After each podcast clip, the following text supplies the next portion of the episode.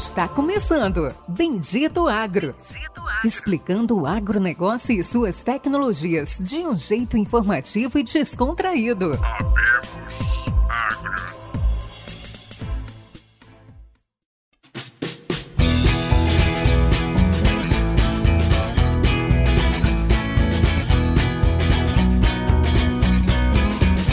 Sejam todos bem-vindos, meus amigos, minhas amigas, nossos ouvintes do Bendito Agro.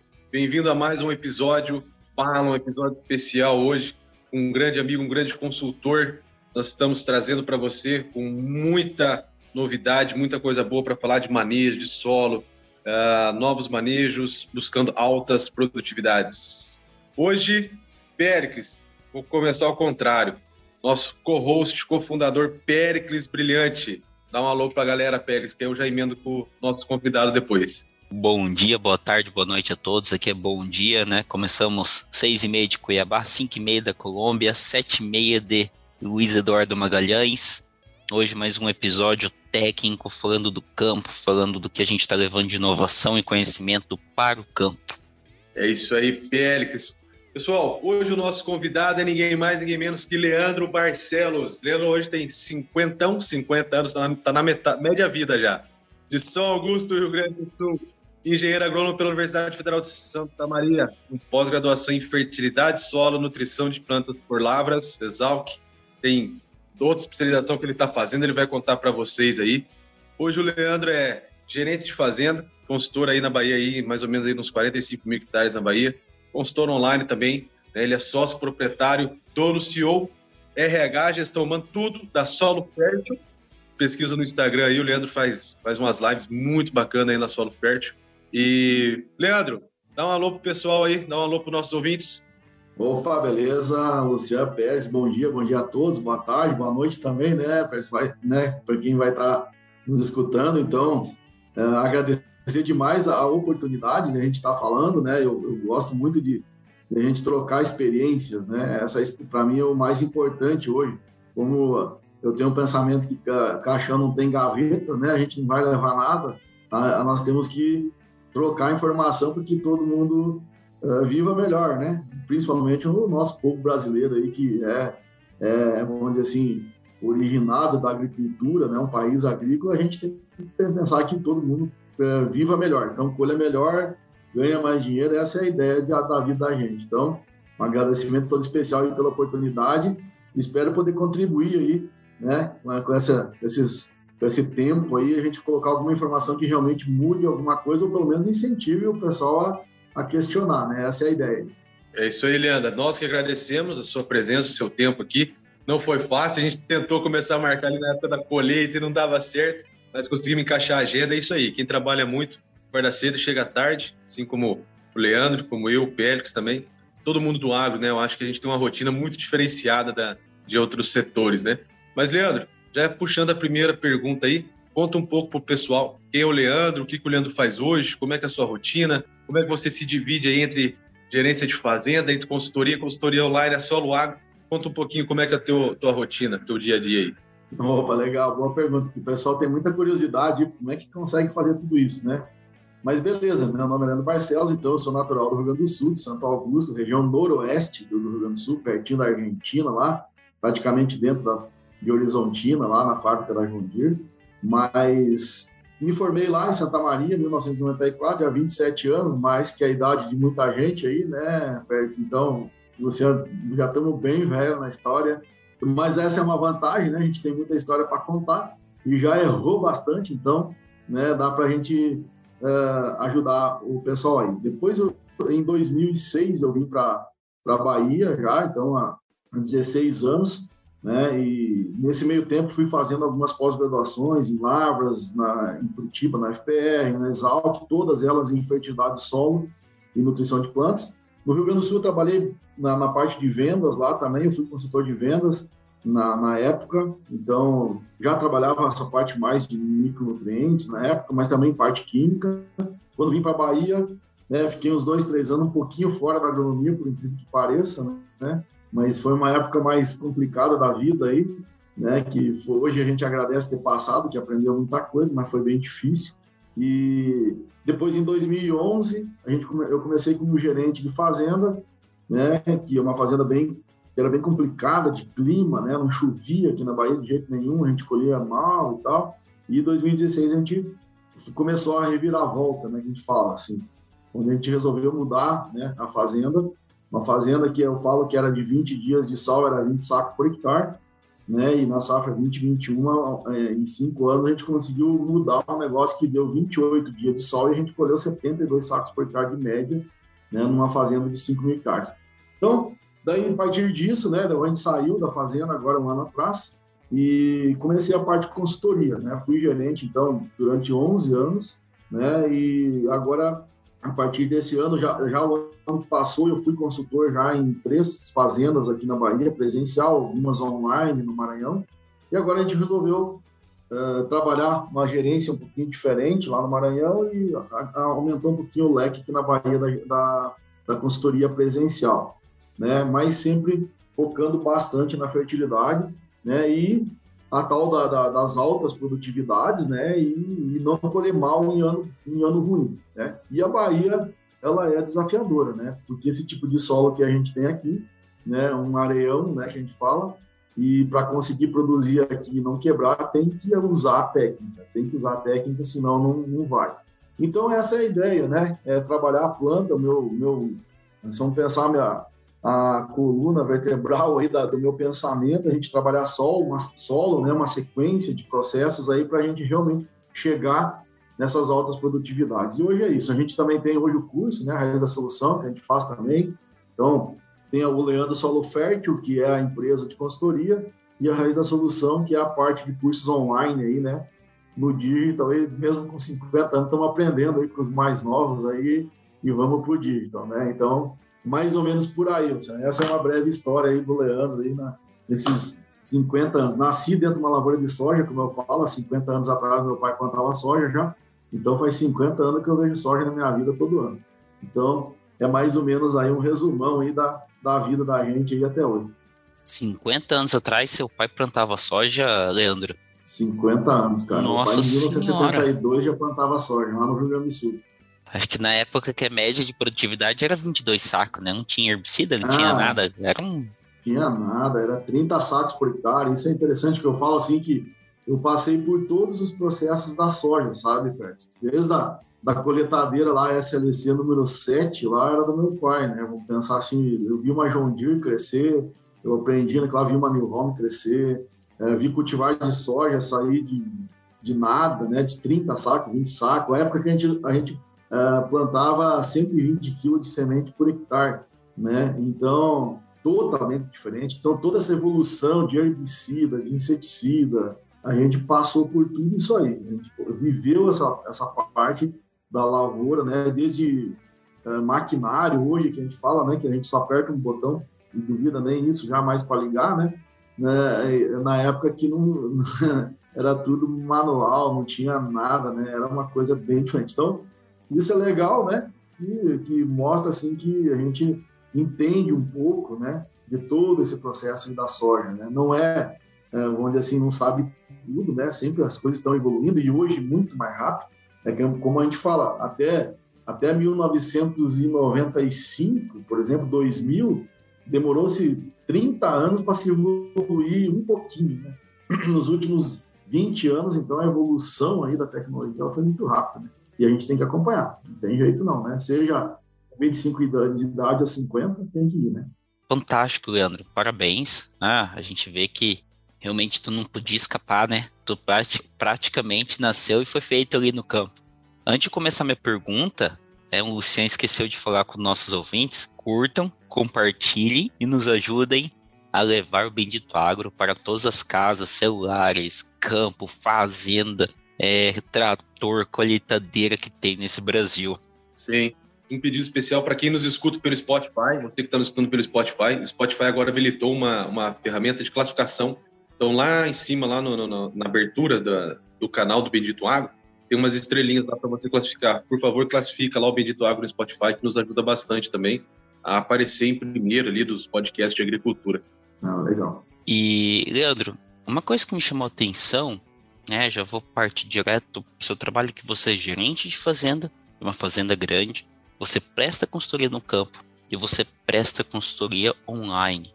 E o que ficou claro, né, que você consegue é, tá conseguindo pegar todo o conhecimento que está no campo, transmitir para outros clientes perto e agora transmitir de forma online. Como que está sendo? Como que o que levou você a ter essa ideia, esse pensamento de que tudo que está fazendo no campo também pode ser transmitido online, o conhecimento, o trabalho?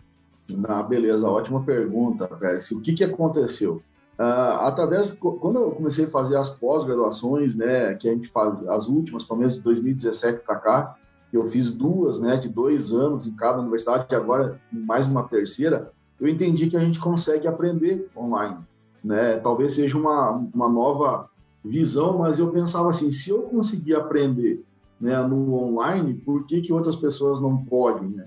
Então, hoje, graças a Deus, existe, existe a internet, existe esse tipo de, uh, de mecanismo né, que a gente consegue se comunicar.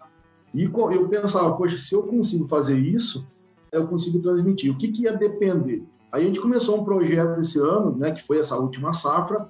Nós tínhamos em torno de umas seis fazendas online. E eu estava pensando assim, o que, que é? Vai dar certo? Todas não vai dar certo, né?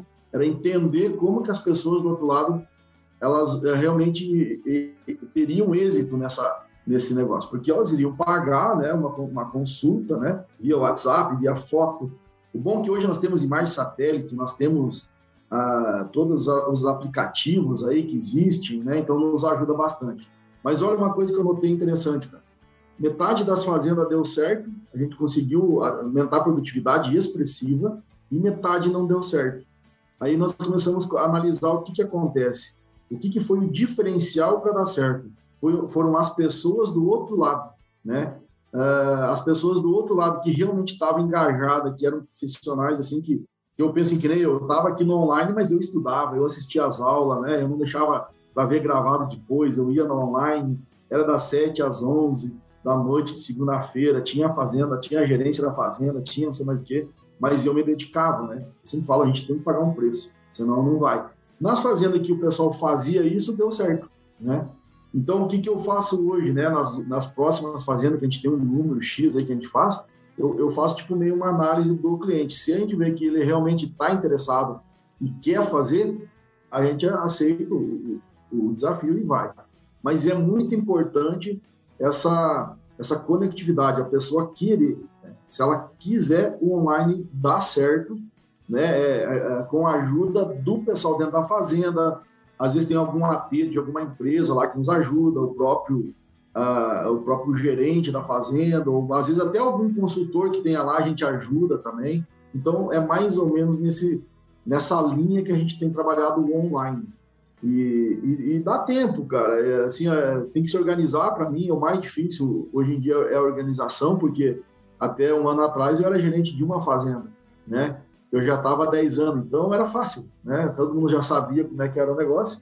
Agora não, agora a gente trabalha com várias pessoas, a gente está ainda sofrendo um pouquinho, assim, né, para nos organizar. Mas como a ideia ela é meio universal, muda solo, né? Antigamente a gente trabalhava solo só com 15, 20 de argila, agora a gente está trabalhando com solo de 60, mas o pensamento teórico, né, da fertilidade e da fisiologia não importa muito, né?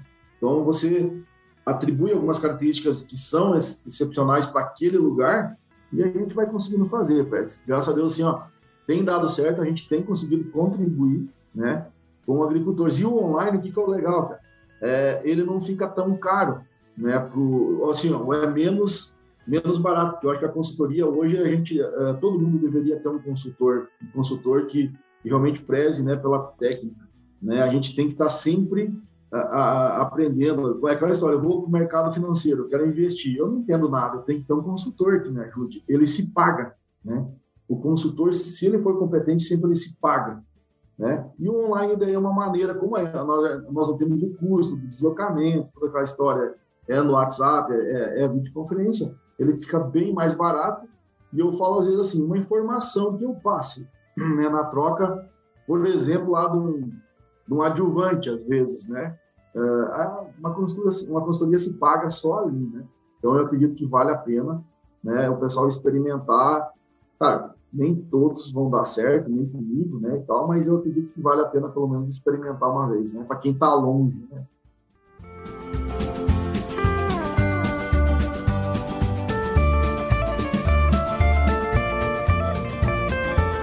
É, é uma das coisas, né, Péricles, entre todo esse caos, né, de, de, de, pandemia, né, se a gente for puxar por algumas coisas que foram é, positivas, né, essa digitalização das pessoas, de evento, né, digitalização de palestra, de live, de eventos que, que aconteceram online, que nunca tinham acontecido, porque não, de certa forma, né, não tinha necessidade.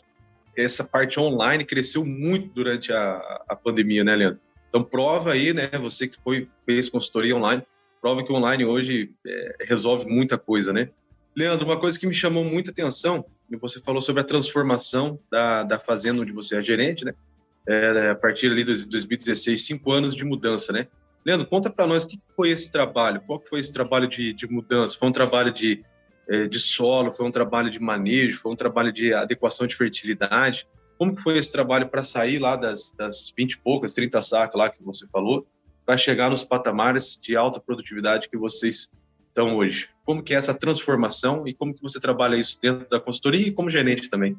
Beleza, muito legal aí. Isso aí, na verdade, foi a minha vida. Hoje eu estou aqui por causa justamente dessa transformação. O que, que aconteceu lá?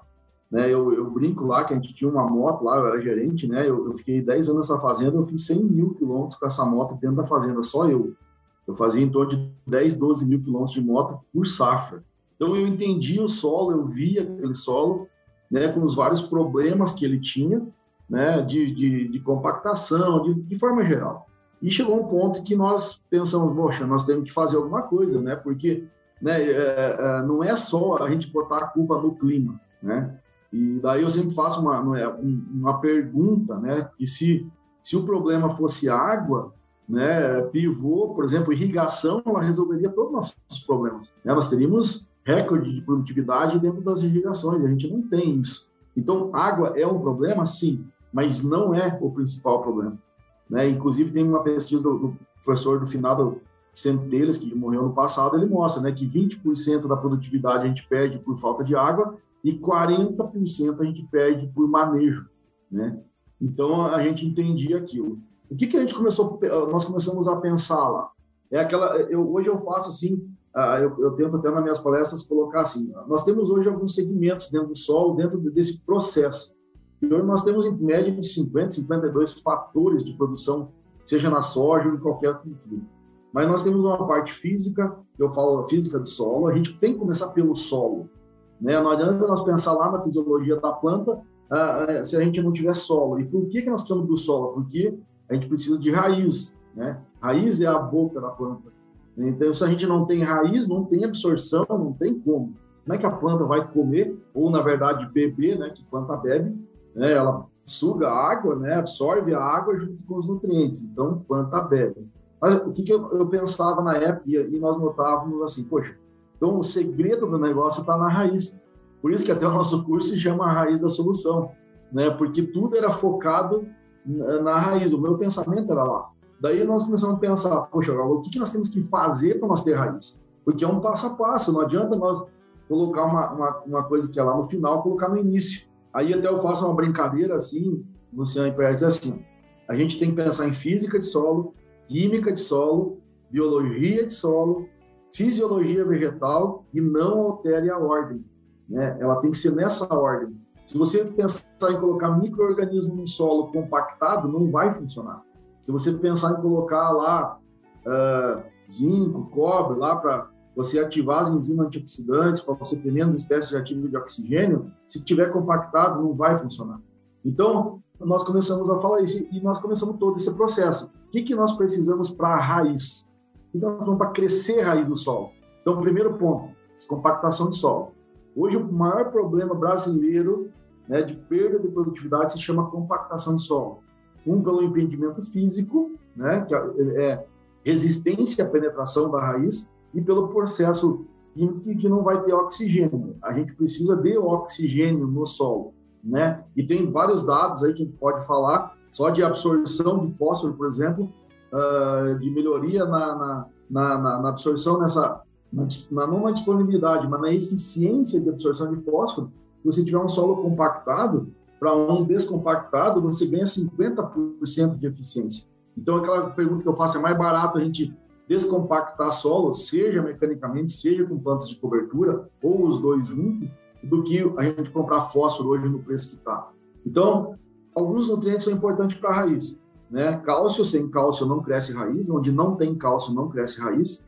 Magnésio, que é o nutriente que é muito responsável por, pelo transporte de carboidratos da folha para a raiz, porque raiz precisa ter energia lá embaixo para formar ATP para poder absorver os nutrientes. Precisamos de boro na construção da parede celular, para dar elasticidade na parede celular, senão ela fica quebradiça, e isso vai extravasar líquido celular e vai ser atrativo para fungos, né? E fósforo, que é também constituinte da parede celular, mas é a energia. Então, nós precisamos ter aeração no solo. O oxigênio é o primeiro nutriente que a gente tem que comprar. Eu falo assim, o agricultor tem que pensar nele, né? Porque eu faço uma analogia sempre, se você está lá gripado, né, que o nariz lá está tá congestionado, você não consegue respirar direito, você não trabalha direito, você tem menos energia, né? A planta é do mesmo jeito, né? E tem vários fatores fisiológicos que, é, que acontecem quando você tem um solo com pouco oxigênio.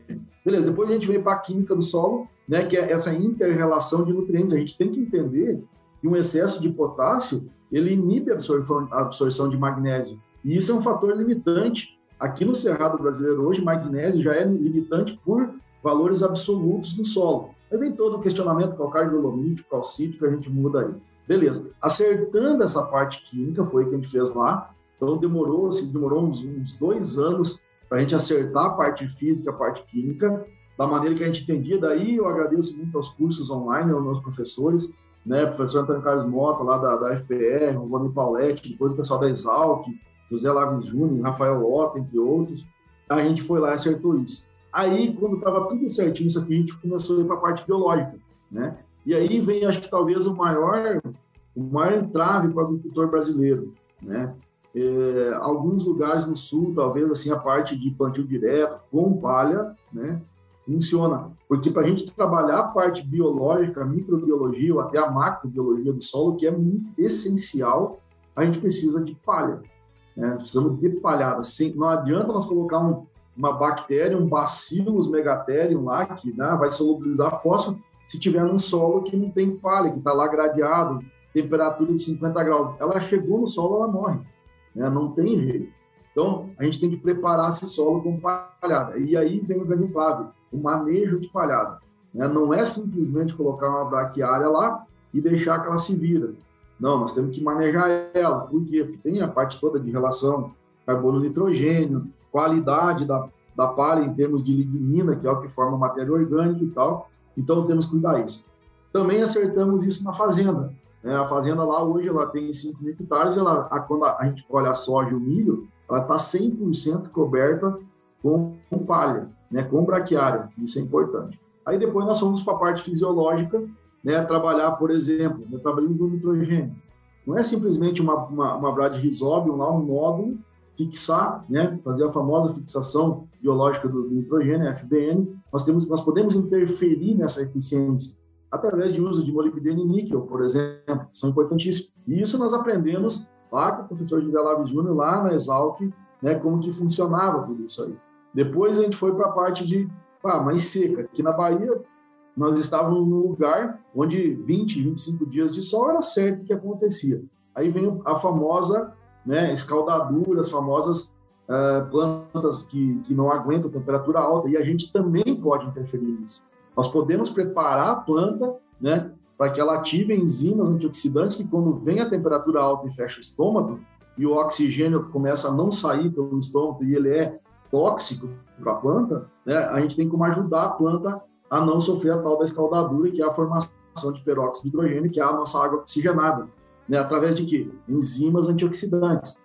Mas o que, que ativa enzimas antioxidantes? Micronutrientes, como cobre, zinco, manganês, níquel, ferro. Então, teve que se quebrar um paradigma né, da parte de micronutrientes, que hoje eu falo assim, que a gente tem que parar de dizer que é água de batata. Micronutriente não é água de batata, né? Tem alguns que vendem, né? Vamos lá, vamos lá, né? mas, mas hoje tem muita empresa boa no Brasil, não é uma não, nem duas, tem bastante. A gente só tem que que, que achar elas, né? Entende? E, e, e, criar, aprender a lidar com isso, né? E tem uma coisa assim, é, Pérez e Luciano, que eu falo assim, né? Mas Leandro, é muito picareta, não sei mais o que e tal, né? E eu falo, tem uma coisa que a gente acaba com picareta, assim. É, picareta corre longe, cara, e eles não vêm. É um segredinho bem fácil. É com conhecimento. Você chegar e dizer para ele, meu amigo, o cara vem lá e diz aminoácido é bom. E tu pergunta, para que, que é bom aminoácido? Ele começa a gaguejar, tu diz, moço, pode ir, né? E quando você aprendeu o que é aminoácido, você volta. Some os picaretas, cara. some. Aí fica só os bons contigo. Então foi mais ou menos isso, escolha de cultivar, plantabilidade, né? Durante um processo de cinco anos, né? A gente conseguiu, né? nós tínhamos uma meta na fazenda, em cinco anos era colher 70 sacos de média né? Até tem uma história legal sobre isso com os funcionários lá, com os colaboradores, que nós ia todo mundo para a praia em Porto Seguro e ficar cinco dias num resort, cinco estrelas, nós colhemos 70 sacos. Nós perseguimos isso, né, por cinco anos, até que ano passado conseguiu, foi todo mundo lá para Porto Seguro, né, vamos ficar cinco dias na praia e conseguimos dar rentabilidade para o nosso patrão, né, e assim a fazenda hoje está cada dia melhor. Então, um resumão rapidinho, né, um negócio que durou cinco anos, mas né? Depois disso a gente faz muito no curso, eu brinco, sabe, Luciano, aqui no curso aqui a gente fala meia hora sobre um monte de coisa e a gente fala 60 horas disso. Só uma interpretação de análise de solo que a gente brinca, né? a gente fala assim, não, papai, eu demorei quatro horas uh, fazendo uma aula para interpretação de análise de solo, totalmente diferente do que o pessoal faz. Né? Então, um breve, longo histórico aí, Luciano, do que aconteceu na fazenda. Né? É isso aí. O Pélix, o Pélix tem um. Nós temos um patrocinador oficial aqui, esqueci de comentar com você, que é o vô do Pélix, né? O vô do Pélix na, na fazenda. Eu acho que o Pélix vai levar esse manejo para a fazenda do vô dele agora, não vai, Pélix? vou, vou sim. Com certeza, cara. É, eu vejo assim, ó, hoje, o que, que aconteceu? Sabe o que foi legal na minha vida, tia? Assim, é que é, eu não sabia se isso daria certo em outras fazendas, né? E, e, mas eu, eu acreditava tanto naquilo, eu sou tão apaixonado por isso, e eu disse, tem que, eu tenho que tentar. E eu tive a oportunidade, eu tive mais duas famílias, uma é a do Matheus Serrato, né, que, que me deu a oportunidade né, de excelentes produtividades na fazenda dele. Uma outra fazenda aqui também na Bahia, a gente a melhor média que eles tiveram nos últimos 25 anos, um ano que foi ruim na Bahia. Então, hoje me deu coragem, né, para a gente uh, continuar e talvez não, não, não que seja tudo perfeito, né? Eu sei que tem muitas pessoas competentes no nosso país, mas talvez né, ser um pontapé inicial de dizer para as pessoas, a gente pode colher 80 sacos, né? Inclusive tem uma história, uh, Luciano, que nesse ano, na safra 2021, que foi os 28 dias de sol, a gente teve um, um SESB, eu gosto muito de participar de SESB, porque ele é auditado, né? O seguinte até de ganhar, mas é um número que a gente fala que as pessoas confiam, né? Não é a conversa lá do agricultor, né? Que tem alguns que aumentam um pouco. Então, uh, a, gente, a gente conseguiu 95,5 sacos de soja num SESB com 28 dias de sol. Esse ano, lá em São Paulo, em Tatuí, a gente conseguiu 105 sacos com 27 dias de sol, auditados. Então, isso me dá uma certa... Não, não é que a gente sabe tudo, não é nada disso, mas me deu uma, uma, assim, uma coragem de tentar dizer para o pessoal, a gente consegue. É possível a gente não perder tudo por causa de seca. Né? A gente colhe menos quando tem seca, né? O sul do Brasil aí passou o Paraguai, mas não a gente colher cinco sacos, sabe? A gente pode colher em ano de seca, a gente colher bem. Essa é a ideia do, da, do que a gente está aí, vamos tentar fazer no Brasil inteiro. O, o SESB é bem, é bem bacana. Eu, nunca, eu, ano passado eu tive a oportunidade de participar do SESB, primeira vez que a gente participou do SESB, lá na, na pela Agrícola Xingu, né? É, estava na, na, uma área que estava na administração do Leandro, que está aqui, tá aqui com nós a Colômbia também, Leandro Silva. Oi, E nós ficamos lá em primeiro, foi na área irrigada, né? Um trabalho junto com a da antiga Compass, com a GCL, né? Com o Adriano. Sim. O Adriano também participou. E nós fechamos 105 pontos, alguma coisa. E o cara mede a água três vezes e ele fecha a carga, ele coloca um lacre na, na balança, ele acompanha, ele não tira o olho do caminhão. É um negócio impressionante, né? Eles estavam em dois e um foi, outro ficou. Uhum. E é auditado mesmo ali. É muito difícil, muito difícil do cara é, da pessoa conseguir fazer alguma coisa. Né? Primeiro que não faz sentido, né? Você sabotar o negócio. Sentido. Segundo que é bem difícil, mesmo se o cara, ah, vou, vou ganhar, né? É bem difícil. A gente ficou ali em primeiro no estado, em terceiro no, no nível Brasil dos irrigados ali. Foi bem certo. legal a experiência, junto lá com o Carlos Leandro, Eduardo, Eduardo Rocha, que estava na direção da Xingu lá. É um certo. trabalho bem legal. E o Mateusão aí, você falou do Matheus Serrata aí, do Chelsea da Piratini, um abraço para eles. Estou até com um chapéu aqui. Um abração. Da Piratini. O Matheus colheu tanto, tanta soja esse ano, foi recorde de produção, foi até para Grécia. ah, é bom, né? Eu concordo, assim. Eu, eu gosto de produtor assim, que quando ele começa a ganhar dinheiro, ele, ele dá uma descansada também. Quando eu vejo que o produtor daí de repente ele não parou de trabalhar, não tá fazendo sentido.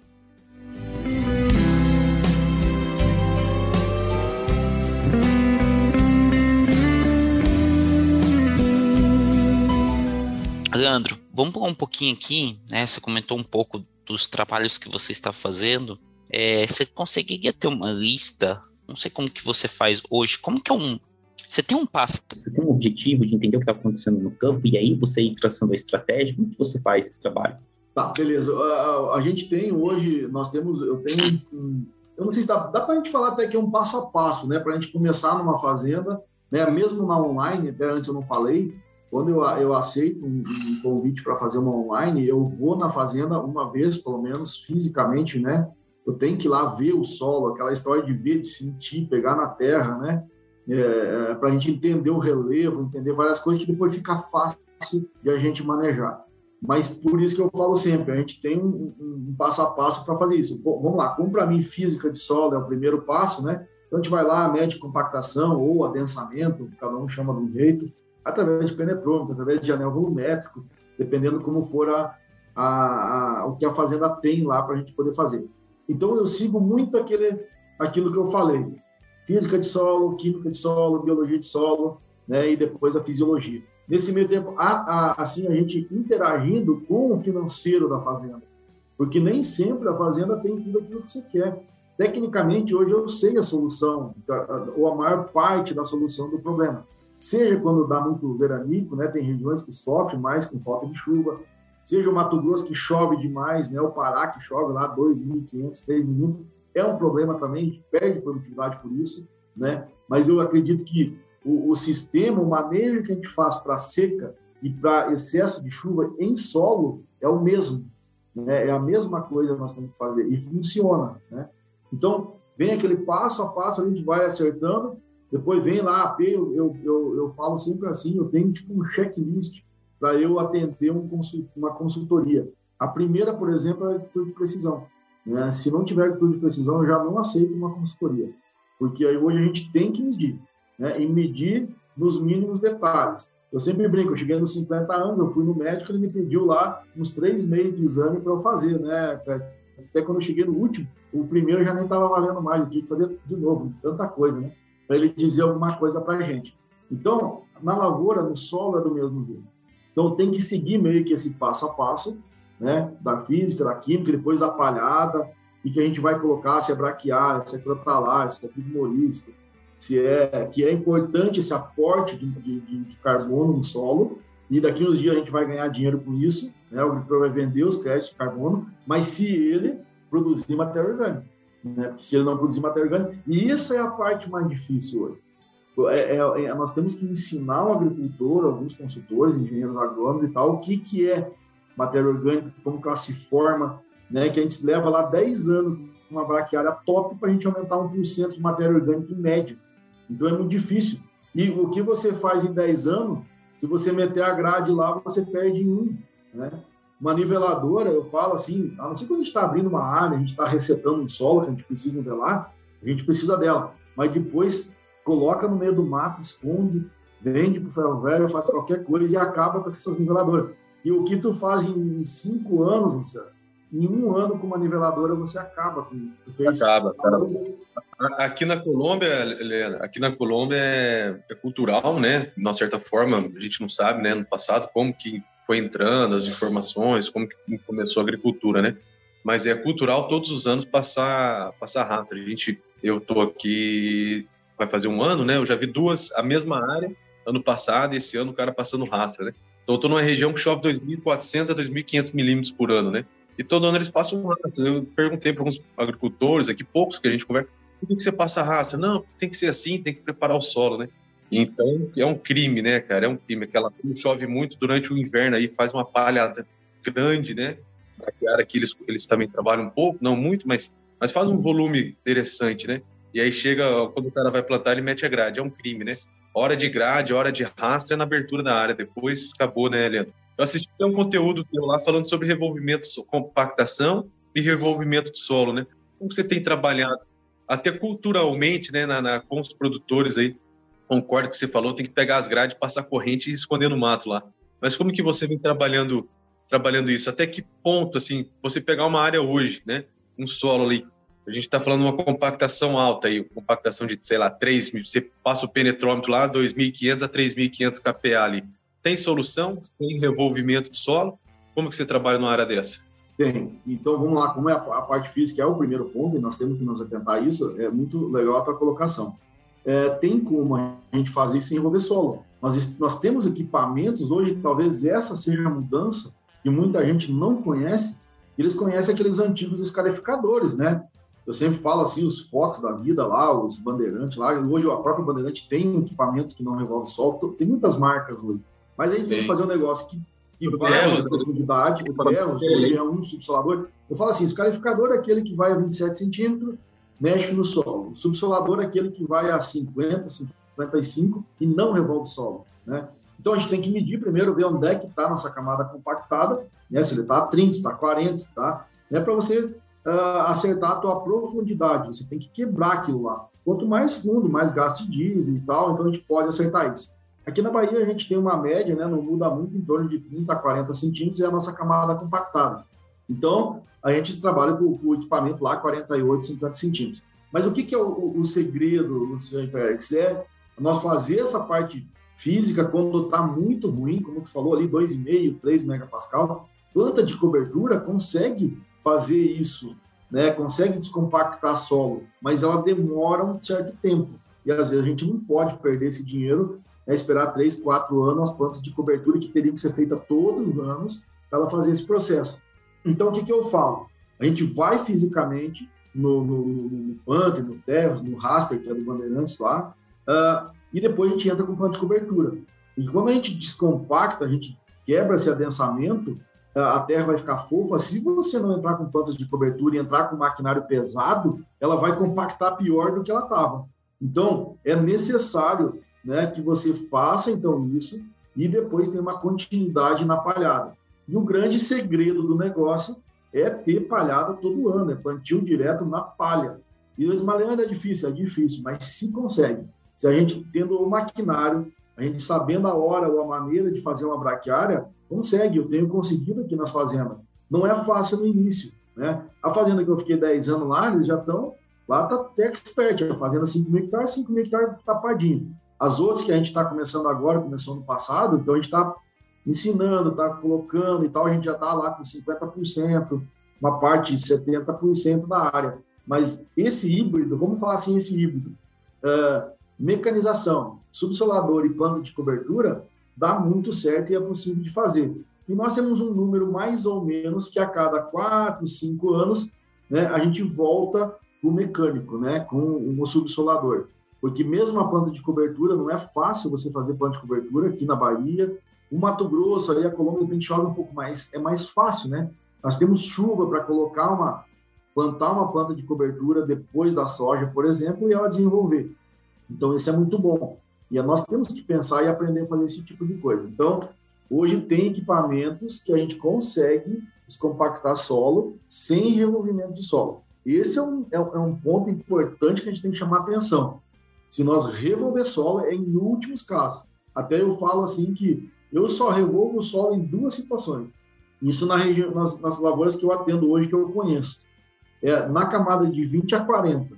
Se eu não tiver potássio no nível que eu considero bom e eu não tiver magnésio no nível que eu considero bom, eu vou lá, uso fósforo, calcário e eu revolvo o solo. Mas é só nessas duas condições. O restante, eu consigo levar nutriente em subsuperfície, 40, 60 centímetros, é, através de gesso, por exemplo. Né? É, boro, eu consigo fazer com o próprio boro. Então, aqueles quatro nutrientes que para mim são essenciais na produção de raiz, na, na formação de raiz, eu, o magnésio só é um pouquinho mais lento, mas é só se tiver muito ruim na camada de 20 e 40. Senão que o próprio gesso, né? Gesso hoje é um, é um insumo fundamental é, para quem quiser resiliência produtiva, né? E altas produtividades ao mesmo tempo, porque quem faz uma lavoura para alta produtividade Se der lá 30 dias de sol, ele não vai colher mal, ele vai colher bem.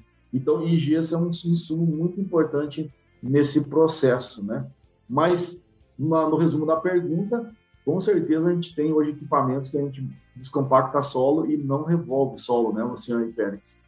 E pensando um pouco, né, é, sobre o que você comentou ali, sobre a questão de matéria orgânica. Como que hoje, né, você fala sempre, sempre nutrição, nutrição de solos, nutrição foliar, é, fertilidade de solos, nutrição foliar. Uh, como que hoje você entende, né, pensando na parte de micro-organismos, como que hoje, qual que é o seu trabalho de estratégia? A gente vem hoje cada vez mais tentando estudar, tentando aprender dessa constituição da parte de carbono que também está diretamente interligado com a parte de micro-organismos de solo. Como que hoje você vem entrando nessa área? Como que você está acreditando focar nessa área, trabalho nessa área? Beleza, Pérez. Assim, ó, eu, vou falar uma frase assim para iniciar. Próxima revolução verde, vamos falar assim, da lavoura vai serão micro-organismos. E eles são fundamentais uh, ah, para a gente chegar na resiliência produtiva e na alta produtividade. Eu, na minha opinião, uh, você ultrapassar as 95 sacas, 100 sacas de soja, né, para a gente ir para esse outro patamar, sem microorganismo a gente não vai conseguir. Né? Uh, vai chegar nesses 90, 95, um ano mais, um ano menos e, pronto, vai parar por aí. Mas só que o microorganismo ele só vai dar certo se você preparar a casa lá para botar ele para viver.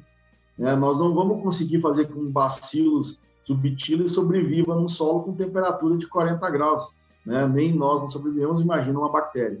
Então, a gente prepara o solo nesse sentido. O que, que é? Com palhada, porque a gente vai ter temperatura do solo mais amena. Né? Só um dado para você entender, por exemplo, só um bradyrhizóbio mesmo, que é um microorganismo, né, que faz toda a parte da FBN, se você tiver acima de 32 graus, ele morre, ele para, ele não, ele não, não fixa uma grama de nitrogênio.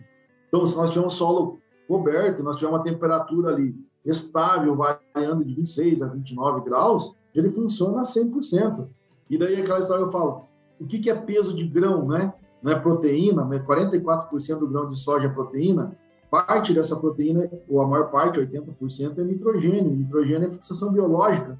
Então, se nós melhorarmos a nossa condição de, de fixação biológica através dos bradyrhizobium e também as co-inoculação aí com as ospirillum, entre outros, né, nós vamos estar melhorando o peso de grão, né? Automaticamente vamos estar colhendo mais. Então, microorganismo hoje é fundamental, seja ele na parte de uh, promotores de crescimento vegetal, tipo bacilos, tipo azospirillum, né? Tem o bacillus subtilis, amilolequefaces, megatério, que é a parte solubilizador, tal. Mas temos outros micro-organismos que são ex excepcionais no, no, uh, na ajuda do controle de nematóide, por exemplo, Trichoderma harziano, Trichoderma asperellum, Pacilomices, Ocônia.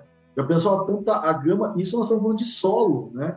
É, nem, nem fomos ainda para a parte de, de controle de pragas e doenças, né? Que hoje a gente tem mais área aí, controlando cigarrinha, que é um problema sério hoje, está ajudando, né? Fazendo junto. Então, microorganismo hoje não é assim que a gente precisa, né? A gente precisa porque não, é fundamental, né? Nós entendemos, não é à toa que as empresas que mais crescem hoje são as de microorganismos, né? Microbiológicos, né? E isso vai ser fundamental. Só que nós temos que fazer a nossa parte também, né, Fred? Não adianta nós chegar e querer ir lá usar um parcelomis que a gente vai gastar 50 reais hectare para 30 reais hectare e colocar num solo que não tem condição nenhuma de receber. Nem falando em micorriza ainda, né? Micorriza é, é, um, é um fungo assim que ele vai ser salvador, ele já está no nosso solo, né? Nós só temos que aprender a não matar ele. Nós temos que pensar em fungicida, nós temos que pensar em, em não ter excesso de fósforo no nosso solo. Então, microorganismo hoje é, é uma questão assim de sobrevivência da humanidade, na minha opinião. É mais ou menos por aí o meu pensamento. E é um conjunto, né, Leandro? Igual você estava falando, você falando no princípio do passo a passo, físico, químico, biológico. Então, falando de isso hoje a gente pode considerar que é a base do solo, né, Leandro? E aí entra a parte, a coisa que me chamou a atenção, que a gente eu fico feliz, né, acredito que Pérez também, é a importância da agricultura de precisão, né? Hoje nós temos aqui um laboratório próprio dentro da fazenda, porque não tinha um, laboratório que conseguisse atender uma demanda da, da, da Liara aqui. Então, hoje a gente faz 10 mil amostras de solo numa área de, estou falando numa área de plantio de 19, 20, 20 mil hectares, né? A gente tem quase uma amostra a cada dois hectares, né? A gente tem trabalhado com alta agricultura de precisão e é muito importante, é muito importante. No passado, né, a gente sabe, né, Leandro, que no passado, como isso veio de uma forma comercial, não veio de uma forma acadêmica, né, tiveram muitos, muitos erros do passado. E muitas empresas que é, entraram dessa forma ou cometeram erros já não, não estão no mercado mais.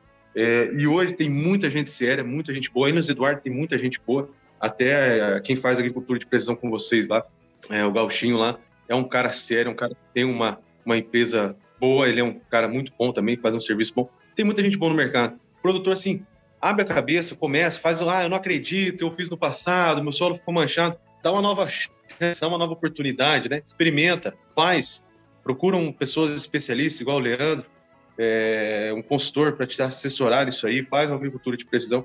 Acho que é a base para você começar. E a importância do biológico, Leandro, como você colocou aí, é, é fundamental. E estamos falando, então estruturamos, né? Físico, químico, biológico, falamos no solo. Na parte da nutrição de, de palhada, já falamos de palhada, já falamos de revolvimento de solo, já foi aí um, uma consultoria online já, Leandro.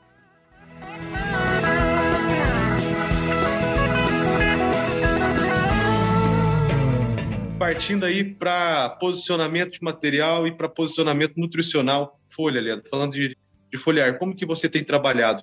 tanto na, no requisito aí de Hoje, acho que você, se você sentar na mesa aí, você deve ter um portfólio aí de uns 200 material para posicionar, né? Uns 200 variedades, de cento e pico variedade é, de soja para fazer seu posicionamento. E deve ter mais ou menos aí uns, sei lá, acho que mais de mil produtos foliar no mercado, né, Leandro?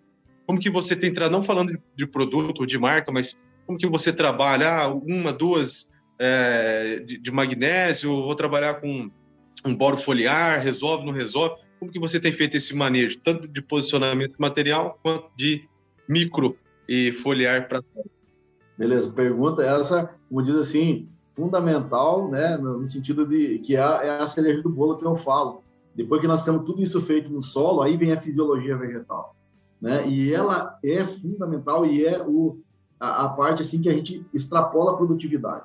Mas vamos lá, uh, cultivares, né? Hoje o Brasil inteiro tem mais de 800 cultivares, então uh, as que eu conheço bem aqui na Bahia, beleza? Eu tenho uma gama que a gente escolhe uma ou outra, né? Hoje de porte mais ereto, ciclo aí de 110, 120 dias, não passando disso, né? Com alto potencial produtivo e adaptando a cada solo, né? A gente tem que fazer essa interação. A escolha da cultivar, ela pode te dar 10 sacos por hectare se você acertar ela. Isso é um, é um conhecimento muito localizado. Aí o agricultor, o pessoal da região, eles me ajudam muito, né? Porque a gente não consegue conhecer o Brasil todo. Aqui da Bahia a gente consegue bem, Maranhão consegue bem. Então, mas a genética hoje adaptada àquele solo, ela é muito importante em acertar cultivares. E a gente faz isso uh, em toda a fazenda que eu atuo. Hoje sempre tem 10, 15 cultivares, a gente testando ela ali. E uma, até uma dica, né? Agricultor tem que testar, tem que comprar bandeirinha, né? Bastante bandeirinha, testar, colher, né? A, a pesquisa não dá parâmetro, mas a nossa curva de calibração é feita dentro da fazenda, e o agricultor tem que fazer isso. Quanto à parte de, uh, vamos falar assim, a nutrição foliar, bom, para quem me conhece, sou, eu sou, assim, apaixonado, né? Eu, não é apaixonado, é fundamental. Eu, eu considero a folha hoje, principalmente na parte dos micronutrientes, né, via folha. Por que, que eu faço, eu falo isso? Não é que o micronutriente no solo ele não funciona. Ele funciona, mas se eu quero pH, eu quero pH de 0 a 20 acima de 6,5. Né? Por que, que eu quero esse pH acima de 6,5? Por causa da melhora da eficiência de todos os nitrogênio, fósforo, potássio, enxofre, cálcio, magnésio. Né? Eu tenho a, a ela funciona melhor a pH acima de 6,5, 6,5, 6,8. Se eu quero nitrogênio, então eu tenho que dar essa, essa parte do solo que é fundamental para a vida dela, eu tenho que dar, fazer com que ela uh, esteja sem estresse. Então, isso ajuda. Mas em contrapartida, quando eu levo o pH do solo, a gente sabe que os micronutrientes catiônicos, de exceção ao boro, né, eles perdem eficiência, porque eles hidrolisam no solo, né, eles precipitam no solo e a planta não consegue absorver. Então, hoje eu vou, eu vou uh, na, na, folha, mas tem critérios para isso, né? A gente, como a gente falou, uh, tem muitas empresas hoje no mercado que tem cobre, boro, uh, tem manganês, zinco, né? Mas o que, que a gente tem que levar em consideração? Hoje nós temos que entender fonte fonte de nutriente hoje seja ele solo, mas principalmente via folha, a gente tem que entender se é cloreto, se é sulfato, se é nitrato, se é, é, é um EDTA, né, um quelato, se ele é um complexo, isso é muito importante. E talvez a dica aqui, né, importante que eu falo assim para o pessoal, pelo menos a nível do cerrado brasileiro, né, hoje um nutriente importantíssimo para nós e que é negligenciado é o cobre, né, via folha. A gente tem que melhorar essa essa disponibilidade de cobre via folha. O boro via, via raiz, através de ulexita, tetraborato, próprio octaborato, ácido bórico, a gente tem que melhorar o boro. Né? Ele é fundamental. Boro é um, um micronutriente ou um nutriente que liga a planta. É como se nós tivéssemos um motor para ligar o motor dentro da chave. O boro é a chave para ligar uma planta. Sem ele, nada funciona. E o cobre, nessa parte, quando a gente está falando de estresse oxidativo e de várias outras formas, ah, os quebramentos de, de, de, de haste aí que aconteceu no Mato Grosso, a abertura de vagem, na minha opinião sincera, particular e com toda a humildade, na minha opinião, é tudo relacionado a cálcio e boro, é, cobre e boro. Né? Pode ser um herbicida, pode ser um fungicida, pode ser uma cultivar, mas está relacionado a isso. Então, né, nós temos que pensar nessa parte foliar né, é, com e doses mais elevadas do que a gente está acostumado. Hoje tem muita coisa que o pessoal fala que a gente usava 20 anos atrás. É, falava de molibdênio, por exemplo. Poxa, nós usava 30 gramas de molibdênio há 20 anos atrás, quando nós produzia 40, 50 sacos de soja.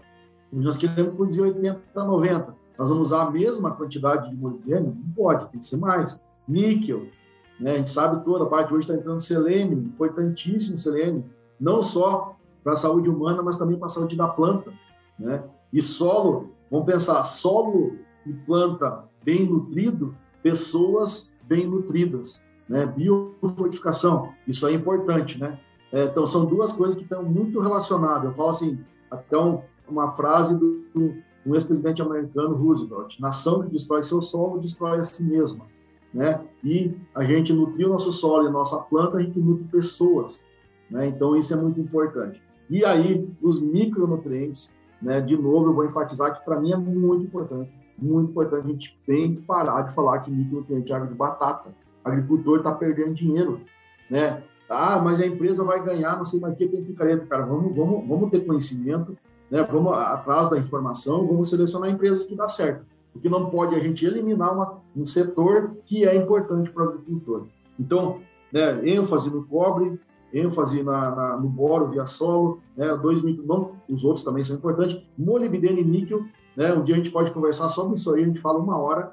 Hoje são duas coisas que eu dou muita importância, né? muita importância mesmo. Molibdênio e níquel, pensando em metabolismo de nitrogênio, e cobre, pensando em enzima antioxidante. Então, é um, uma dica que eu falo para a gente pensar e talvez melhorar um pouco nesse sentido. Fantástico, fantástico, Leandro. É um manejo, hein? Aí é um manejo, hein? É, eu, assim, só que, sei lá, para a gente né, deixar uma, talvez, uma, eu gosto de uma frase, você assim, ó, profissional do futuro, né, ele tem que desaprender, desaprender algumas coisas e aprender de novo, né? Isso serve para o agricultor. Está vindo uma nova geração hoje que está mais apta, né? Às vezes tem um agricultor um pouquinho, com um pouco mais de experiência, 60, 70 anos de experiência, ele não está, ele tem que desaprender alguma coisa, né? Porque o que nós fazíamos lá atrás hoje não serve, aquilo que a gente falou no início. Então, isso é muito importante. E o profissional que quiser seguir, ele tem que abrir a cabeça, né? Tem que abrir a cabeça, não que vai absorver tudo, mas ele tem que pensar, mas será que o que eu estou fazendo está dando certo? Eu estou fazendo determinada coisa e estou colhendo 60 sacos. Tá, eu vou continuar fazendo a mesma coisa? Né? Pera aí, então vamos lá, vamos aprender a buscar informação, né? Isso é uma, talvez uma dica aí que, que seja bem importante para quem quiser evoluir. É, é uma frase que o Pélix sempre fala, como você espera resultados novos fazendo fazendo a mesma coisa, né? O Pex não fala isso de deixar parecer inteligente, Pex. Os caras tá dizendo com a minha cara. O cara acorda quatro e meia da manhã na Colômbia e fala assim: vou zoar meu sócio. Caramba, mas tá bom. Leandro, a gente tá chegando no encerramento. Você tem. Acho que você deu uma aula de nutrição, é interessante, é importante. Acho que hoje é solo, né, a gente cada dia mais tenha. E, e é engraçado eu vou dar um passo para trás, né? Só pensando um pouco no resumo, a gente tem o Brasil muito extenso e tem algumas áreas que são muito mais fáceis de produzir soja do que outras, né? Então as pessoas fazem um beabá e sempre vão colher bem. Outras regiões são um pouco mais complicadas. E esse é um ponto bem interessante da Bahia, porque ela tem muito maior incidência solar muito grande, mas ela tem problema de o solo dela não é perfeito. Né? E problema de chuvas também. Então, acho que fertilidade de solos é algo que, é, que sempre tem que estar tá na ponta da língua, é algo que tem que vir primeiro. E obrigado pela aula. Luciano, você quer falar alguma coisa? Leandro, você quer deixar algum, algum recado? Ô, Pérez, aquela velha, aquela velha facada, né? No, no convidado, né? Ô, Leandro, vamos fazer, o, fazer uma parceria com o Bendito e vamos sortear uma, uma vaga para o curso online. Vamos divulgar e vamos sortear uma vaga aí no, no curso online seu aí no Bendito Agro. Hã? Vamos, vamos, vamos, sim, vamos sim, pode contar comigo. Isso aí. Dá facada é. ao vivo aqui, viu, Pérez? É, tem que ser, cara. Sem chance, hein, Pérez? O não, vai, não, cara não tem não, como, ver, né? como que fala que não. não, mas estamos aí, com certeza. Pode fazer aí, até uma coisa bem interessante, depois precisar, pode fazer que nós estamos juntos aí. Vamos sortear uma vaga no curso, vai, vai começar dia 10 agora. Dia 10 vai ser o lançamento da segunda turma e até bem legal, assim, ano passado a gente já teve 143 alunos, esse ano a gente já está numa lista de espera ali de 400 já, né, só, só esperando abrir a inscrição, então a gente tem vários, vários depoimentos, quem fez o curso e realmente fez ele, foi lá para o campo e usou ele, teve excelentes resultados esse ano.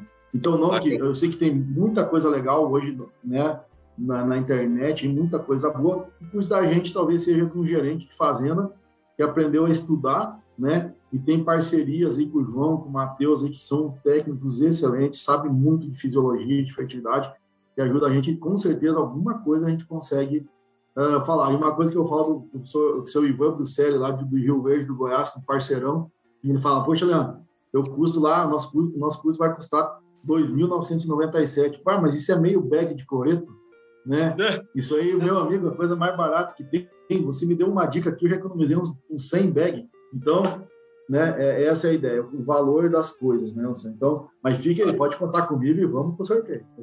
Vamos definir as regras depois, assim que lançar o episódio, a gente lança lá no Instagram para vocês também, que tá, estão nos ouvindo aí, para participação e sorteio do curso Beleza, aí. vai, vai.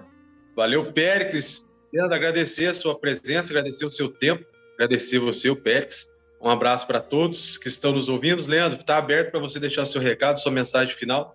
Beleza, cara. Ah, eu gosto de fazer uma, falar uma coisa assim é, que é importante, o meu recado, talvez esse ano de 2022 para todo mundo. Para a gente, assim, a gente tem que fazer o melhor que a gente pode com o que a gente tem. Frase de Mário Sérgio Portela, né? Para que eu diga que se tiver coisa melhor, fazer melhor ainda. Eu gosto demais de Mário Sérgio Portela.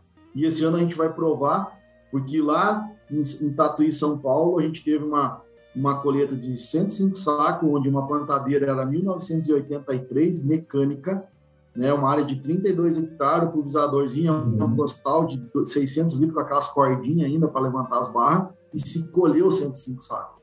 Então, é bom a gente ter uh, tecnologia? Sim, ótimo. Nós ter lá a melhor tecnologia do mundo, a melhor coletadeira, nos ajuda demais para grande escala, né, para escala, beleza. Mas a gente tem que fazer com capricho. Palavra do nosso querido professor Dirceu Gassen, né? É só a gente usar isso.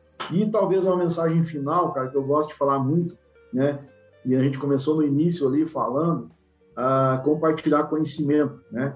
É, por quê? Porque caixão não tem gaveta, a gente não vai levar nada, né? E aquela história que eu também gosto de uma frase que eu aprendi com meu avô e hoje escuto também, os filósofos aí, morrer é ser esquecido. Então, eu, se uma pessoa que ficar lembrando de mim depois que eu morrer, eu não vou morrer, né? Eu vou estar vivo na memória de alguém. E esse hoje, na verdade, é o meu lema de vida, né? E o dinheiro vem por consequência, pode ter certeza disso, né? Certeza disso. É a gente fazer o bem e tentar compartilhar. Não somos donos de verdade, né? Mas, poxa vida, vamos fazer a diferença na vida das pessoas, né? A gente pode, né? Pelo menos acender aquele alertazinho, ó, bora estudar, vamos tentar, né? Então, esse é o meu recado, né? E estou à disposição aí para quem quiser conversar comigo. A vida é um pouco corrida, mas a gente está aí é para evoluir como profissional e também como ser humano.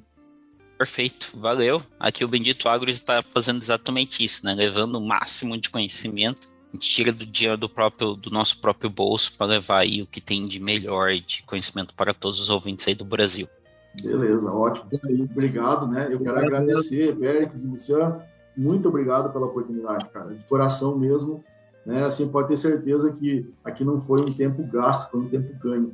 né? Então, é, a gente usar esse tempo assim, eu, eu, fico assim, não sei como agradecer até a oportunidade, sabe? É paciência, né? De tanto tempo esperando ali para a gente fazer, eu sempre na casa minhas correria. Então, muito obrigado de coração e vocês podem contar comigo sempre que precisarem aí para qualquer coisa. Obrigado, Leandro. Um abraço para todos os nossos ouvintes. Um abraço a todos e até a próxima semana.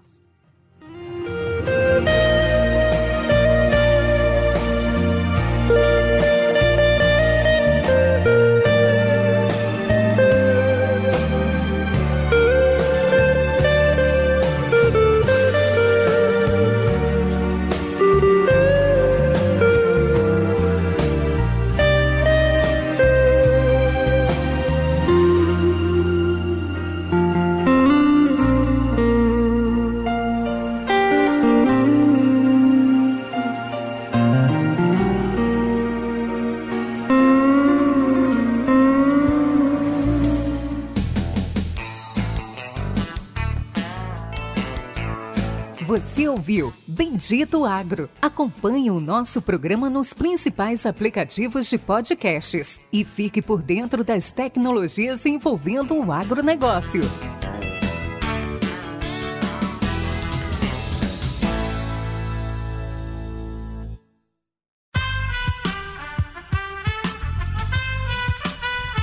Esse podcast foi editado por Aerolitos Edição Inteligente.